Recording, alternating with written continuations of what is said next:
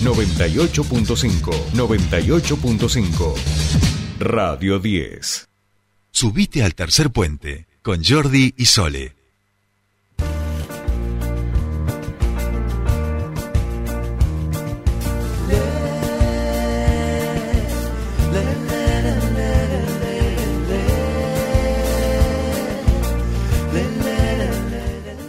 Bien, continuamos con más tercer puente y ahora sí llegó el momento de los deportes aquí en nuestro programa y por supuesto nosotros lo hacemos de la mano del gran Juan Ignacio Brita Paja que ya está en comunicación con nosotros. ¿Cómo va Juan? Sole, ¿cómo estás? Un saludo para todos allí en un fin de semana donde hubo nuevamente movimiento europeo en el fútbol, también aquí en la Argentina y tendremos una semana cargada también. Bien, bien, bien, bien. Hubo, hubo alguna, algunas que otras perlitas lindas para, para poder comentar. ¿Por dónde arrancamos? Bueno, podemos arrancar exactamente donde justamente habíamos quedado el viernes, que es los partidos del tanto la Premier League, la liga inglesa, como también de la League One, la liga justamente francesa, donde nos, nos han dejado partidos importantes exactamente, más que nada sabiendo el presente de muchos argentinos y su futuro exactamente. Por ejemplo, podemos notar que este fin de semana, en el comienzo de la Premier League, obviamente el Cuti Romero, el central de la selección argentina, fue titular en la victoria 4 a 1 con un muy buen nivel exactamente por sobre el Southampton, un, un Tottenham de Antonio Conte que viene haciendo las cosas bien mes tras mes, ya hace un año que está el técnico italiano en justamente el equipo inglés y de a poquito va mejorando su nivel. Otro jugador argentino que fue titular pero no la pasó del todo bien fue justamente el Dibu Martínez, porque perdió su partido 2 a 0 exactamente con el Bournemouth y yo creo que vemos como un Aston Villa de Gerrard no está pasando un buen momento ya hace mucho tiempo. Recordemos que la temporada pasada lo arrancó muy bien, pero luego ha decaído bastante, creo yo. Por otro lado, vemos que el United de los argentinos, Garnacho y Lisandro Martínez, la nueva incorporación exactamente del United, perdió en su casa en Old Trafford, allí en Manchester, 2 a 1 con el Brighton, con presencia de otro argentino, un ex Boca, Alexis McAllister, quien se hizo un gol en contra exactamente, pero no contó justamente del todo en el marcador porque su equipo pudo ganar igualmente. Otro donde tuvo presencia argentina exactamente y por duplicado fue en el West Ham contra el Manchester City, un West Ham que, que tuvo de, con con su arranque al número 10, a Lanzini exactamente, y luego Julián Álvarez a falta de 12 minutos para que termine, ¿no? Que culmine este partido, eh, ingresó ya con el partido igualmente eh, liquidado, 2 a 0 ganó el Manchester City, dos goles en su debut de Haaland, otro que hizo gol y asistencia exactamente fue Darwin Núñez, el uruguayo joven de 21 años exactamente, que llega al Liverpool proveniente del Benfica tuvo su primer partido en la Premier League, hizo gol y asistencia. No solamente eso, hizo un gol de taco, no cualquiera. Y creo yo que leyendo un poco en los, en los récords exactamente del Liverpool, es la primera persona, jugador obviamente, que en su inicio de temporada marque gol y una asistencia exactamente en la historia.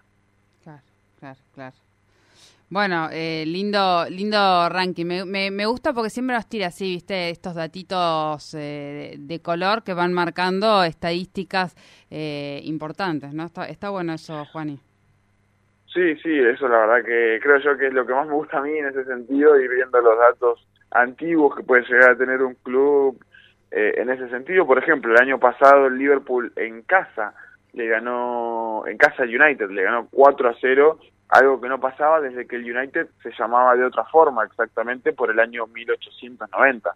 Creo yo que en ese sentido vamos viendo datos que se van a ir, eh, eh, por así decirlo, memorizando durante varios años, donde el fútbol se haga un poco más ofensivo. Pasando, ¿no?, a otra liga europea, la League One, la liga de Messi, como no, jugó el Paris Saint-Germain de Messi, ganó 5 a 0 frente al Clermont de visitante, dos goles hizo la Pulga, uno Neymar exactamente y otro Marquinhos, Paredes, quien suena todavía para la Juventus, todavía no se ha ido, sigue jugando en el Paris Saint-Germain, de hecho fue titular en su encuentro y por eso mismo me parece a mí que de a poquito vamos viendo su futuro, si se queda o no, fue titular el primer partido de la Ligue 1. Dos goles de Messi y uno de Chilena. Muy bien. Muy bien, muy bien. Todas estas, tanto la Premier como, como la League One, eh, tienen su, su regreso ahora el fin de semana que viene recién. Claro, la segunda jornada tendrían la, la, la semana que viene junto con la Serie A, la Liga Italiana y también exactamente la Liga Española. Otra que se puso en marcha nuevamente fue la Bundesliga, donde tuvo presencia Argentina también. ¿Por qué? Porque vemos que el Leverkusen terminó perdiendo 1 0 con el Borussia Dortmund Ezequiel Palacios, el ex River y también jugador de la selección argentina, fue titular, no tuvo un buen partido. Y otro partido que tuvo exactamente presencia argentina fue el del el, comienzo de la Bundesliga, donde el Frankfurt le ganó, perdón, perdió 5 a 1 frente al Bayern eh, Múnich. Y es por eso que vemos cómo sigue esa racha de los argentinos en toda Europa en ese sentido. Bien, bien, bien. Eso nos, nos eh, sobre todo aquellos que, que están convocados, nos, nos da, nos da alegría. Sí, sí, obviamente. Otra cosa que pasó bastante importante sobre este fin de semana fue varios partidos que se dieron justamente sobre la Argentina, pero en sus sub-20, las inferiores con comandadas por Mascherano fueron campeones del torneo La Cudia, allí en Europa, ganándole Uruguay 4 a 0. Para explicarles, un torneo amistoso que tiene su, obviamente, permanencia en el tiempo y que tiene varios equipos como el Valencia, como también algunos equipos de Ucrania, algunas selecciones sub-20 como Uruguay, que se han prestado para justamente este torneo. Argentina termina saliendo campeón por 4 a 0 contra el equipo uruguayo. La tercera vez que lo consigue justamente la selección argentina, la primera vez fue en 2012, la segunda en 2018 cuando Lionel Scaloni todavía era técnico interino y ahora mismo con Mascherano siendo su primer torneo como justamente director técnico. Bien, bien, bien, bien. ¿Qué más? Bueno, este fin de semana en la Liga Profesional del Fútbol Argentino se estuvo disputando la jornada número 13, en la que creo yo dejó varias cosas importantes, más que nada de cara a lo que estamos viendo en la tabla actual. Vemos que, por ejemplo, el que venía siendo el único invicto del torneo con un puntaje bastante superior que los demás, Atlético Tucumán visitó en Sarandía Arsenal y terminó perdiendo 3 a 1 exactamente el sábado a las 13 horas. Eso hizo que al ganar justamente Gimnasia de la Plata contra Godoy Cruz se acerque en ese sentido, porque Atlético de Tucumán se quedó con 25, Gimnasia de la Plata se quedó con 24 a vísperas de la jornada número 14, que sería exactamente la semana que viene. Por eso hay que ver bien cómo les va en la temporada, en la perdón, en la fecha consiguiente para ver si tenemos un nuevo puntero o no en el campeonato.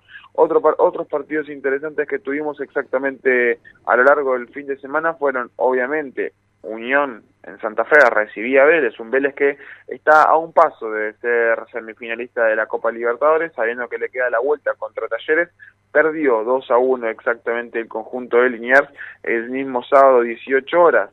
En simultáneo, Talleres en Córdoba recibió a Argentinos Juniors y fue lo contrario a Vélez, ganó 2 a 0. Recordemos que estos dos tendrán que jugar su partido de vuelta a la Libertadores cuando la analicemos ahora en unos minutos.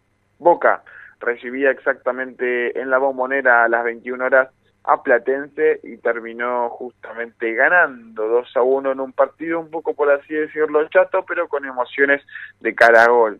Y pasando el domingo tuvimos partidos, la verdad, con muy pocos goles. De hecho, de cuatro partidos que se jugaron este domingo, 7 de agosto, solamente dos goles estuvieron justamente haciendo en estos cuatro partidos. Aldo Civi perdió 1 a 0 contra Huracán en el Mar de Plata, San Lorenzo justamente empató a 0 con Estudiantes de La Plata, Independiente que recibía a River en el Clásico, terminó perdiendo en su estadio, ¿no? 1 a 0 en un partido en el que el equipo de Gallardo no dio la talla en ese sentido a la hora de intentar ser apabullante o incluso intentar justamente marcar la diferencia, pero pudo ganarle y le alcanzó sabiendo el presente que vive Independiente, no solamente futbolístico, sino social y dirigencial. News, en el último partido del domingo, recibió Colón y empató 0 a 0. Hoy quedan dos partidos exactamente por jugarse. Central Córdoba de Santiago del Estero recibe a Defensa y Justicia a las 11 de la mañana y luego Tigre recibe exactamente a Rosario Central a las 8 el día de hoy. Por eso mismo es donde va a terminar este esta jornada número 13 para intentar justamente marcar un nuevo rumbo en la liga profesional. Muy bien, muy bien, completísimo, completísimo. ¿Nos quedó algo más en el tintero? Sí, dos cosas exactamente, Sole. Sí. En la Libertadores, los cuartos de final se estarían jugando la vuelta en el, esta semana. Flamengo, mañana, martes 9 de agosto, recibe a Corinthians sabiendo que ganó la ida 2 a 0 en el estadio del Corinthians. El miércoles, es decir, el 10 de agosto, Talleres recibe a Vélez sabiendo que perdió su partido de ida justamente en el Amalfitani 2 a 1. Había ganado Vélez en esa ocasión. Veremos quién termina pasando de los argentinos a la semifinal. Y el Palmeira, quien empató a 2 con Atlético Mineiro, recibe justamente al equipo de Nacho Fernández, Atlético Mineiro. El jueves se cierra esta participación del cuarto de final, en donde Estudiantes en La Plata, una ciudad querida por vos, me imagino, termina justamente eh, recibiendo a Paranaense, donde empataron 0 a 0. Muy bien, muy bien, muy bien. Bien. Eh, ¿Algo más? Sí, exactamente. Eh, vemos que este fin de semana, tanto el anterior Sí. que pasó, como este mismo que va a pasar la semana que viene, no hubo Fórmula 1. porque Un parate de un mes exactamente es el que se tiene a esta, eh, en esta etapa del año y por eso mismo no se está disputando el gran, los grandes premios de Fórmula 1. Vuelve el 28 de agosto a las 10 de la mañana cuando se corra exactamente en el, para mí, mejor circuito que tiene la Fórmula 1, el de Bélgica. Bien, bien, bien, bien. Eh, Juani, em, así eh, le da- damos por terminado hoy entonces el espacio. Sí, sí, sí. Bueno, que tengas una excelente semana eh, y por supuesto nos volvemos a hablar al final, al final de, de la semana. ya con ya con ya con vísperas exactamente de ver quiénes son los semifinalistas de la Copa Libertadores y ojalá Sí. sean dos argentinos. Bien, bien, venimos, venimos bien, eh, venimos bien. Me, me gusta, me gusta cómo, cómo se está, cómo se está dando, eh, y aparte eh, tener otros equipos que uno no está acostumbrado y demás eh, está bueno. Así que vamos a estar, por supuesto, ahí atentos a ver que, cómo se va resolviendo. Gracias, Juan, y buena semana. Buena semana para ustedes. Juan Ignacio Brita Paja con todos los deportes aquí en Tercer Puente.